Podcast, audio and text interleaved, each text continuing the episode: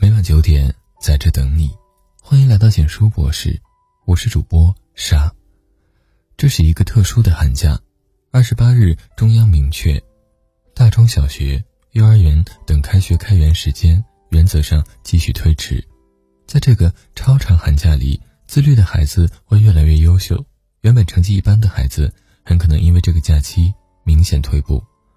短短一个月，足以拉开巨大差距。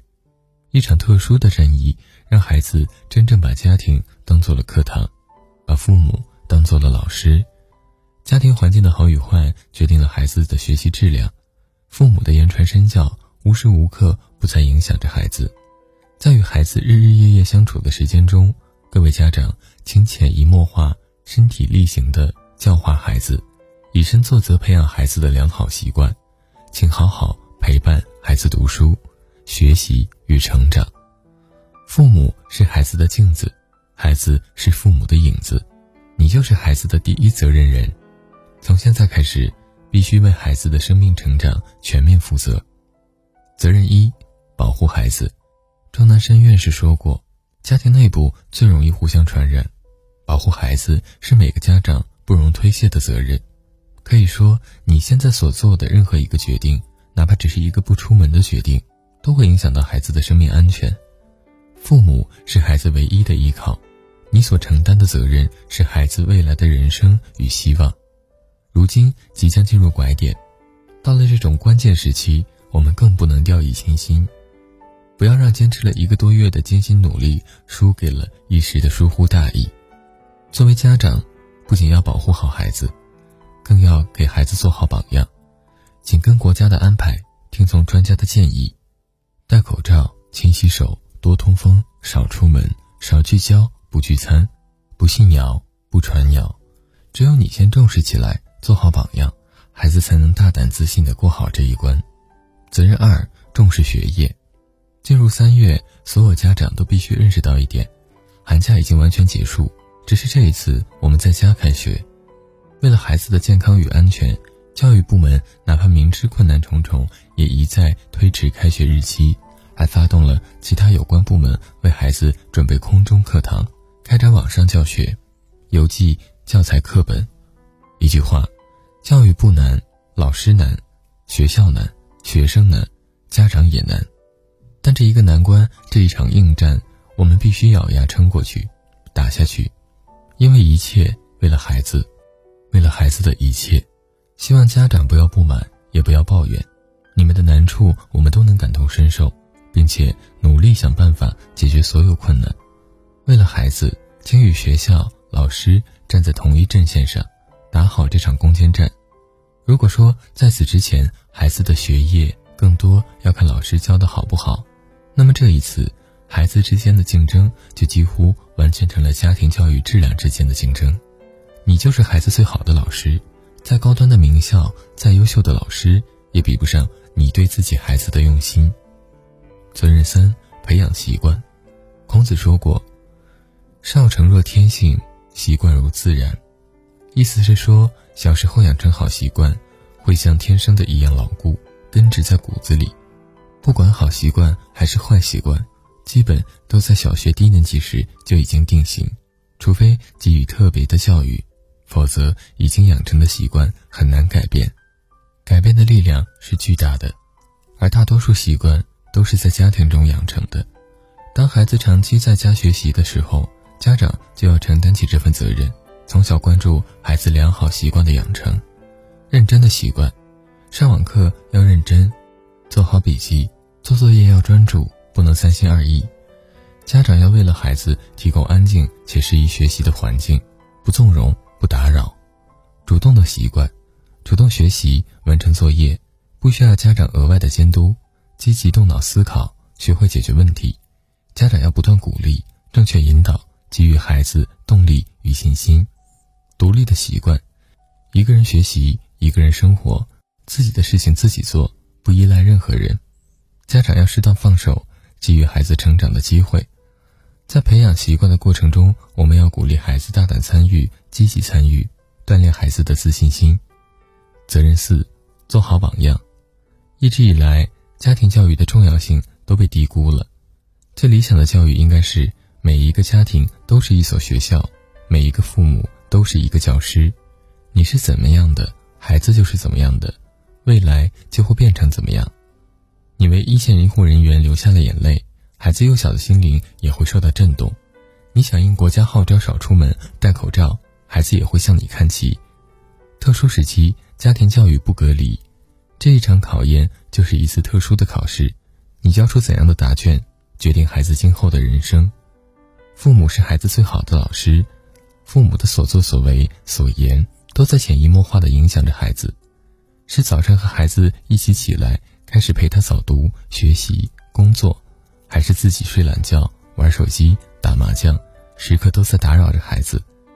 托尔斯泰说过：“全部教育，或者说千分之九百九十九的教育，都归结到榜样上，归结到父母自己的端正和完善上。如果父母没做好榜样，教育的力度和有效性都会大打折扣，别输了教育，还输了孩子。”责任五。陪伴阅读，培根说过：“读史使人明智，读诗使人灵秀，数学使人周密，科学使人深刻，伦理使人庄重，逻辑修辞使人善变。凡有所学，皆成性格。阅读能让人看到不一样的视野，学到需要的知识，增长见识和涵养，构建更广阔的精神世界。”获得更深层次的快乐，所有的阅读最终都会变成一种教育，融入到孩子的骨血里。不管孩子平时的生活多有趣，如果不去读一些美好的、有趣的和珍贵的书，他们的童年必定有所缺失，是任何其他教育都无法弥补的。要让孩子爱读书，父母先做读书人。如果连你都不能在书桌前静坐半个小时，又如何要求孩子每天早起到晚，坚持长达五六个小时的学习呢？孩子一个人的阅读质量和效果，远远比不上有父母的陪伴阅读。每个家庭都是最好的课堂，父母在家多读书，营造好学上进的氛围，孩子自然会向父母看齐。责任六，发现问题。很多人都说我们不该责怪孩子，孩子并没有错，可如果。对孩子的错误视而不见，任由他懒散、懈怠，会不会有一天他不做作业了，不高兴了，反过来怪我们？我们还要向他赔礼道歉？教育是需要一点点狠心的，底线的宽容，就是对孩子最不负责任的纵容。当你发现孩子写作业越来越慢时，就要提高孩子的效率。这段时间，请所有家长不要敷衍。这是发现孩子问题的最好时机。该抓的作业就好好抓，该督促孩子学习时就不要心软，该改正的小毛病就好好改正，该培养的习惯就要好好培养。很多时候，我们所以为的问题，包括网瘾、叛逆等等，都不是病，而是对孩子的教育方式、沟通方式出了问题。一定要多了解儿童的行为与心理。多学习教育儿童的正确方式和手段，做一个真正负责任的好父母。教育的根本目的是让孩子成为更优秀的人。你现在狠心逼孩子一把，将来总有一天他一定会感谢你。责任七：树立理想。教育是世界上最伟大的事业，既要仰望星空，在孩子的心中播种希望，又要脚踏实地，让孩子学习成长。我们看到医生。护士奔赴前线，我们看到乘务员、快递员坚守岗位，我们看到年轻一代的新人挺身而出，也看到上了年纪的老人不离不弃。灾难见人心，在这一场特殊的战役里，我们看到了普通人的大爱，更读懂了他们心中的理想和信仰。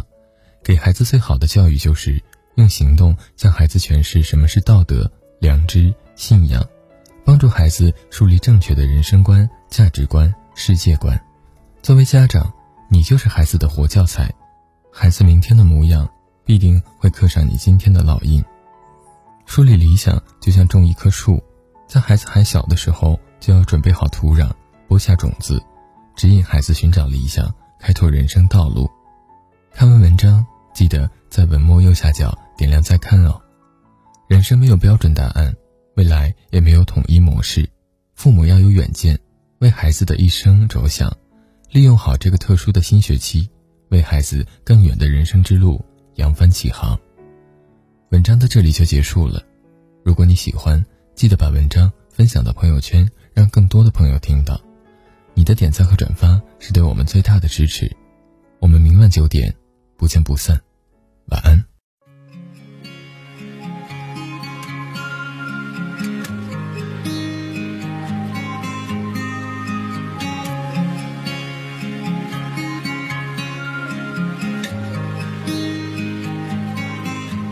你是我夏天海南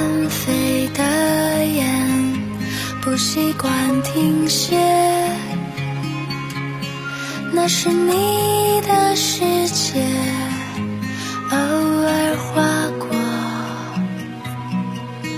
我仰望的天，说你也不想离别。你是我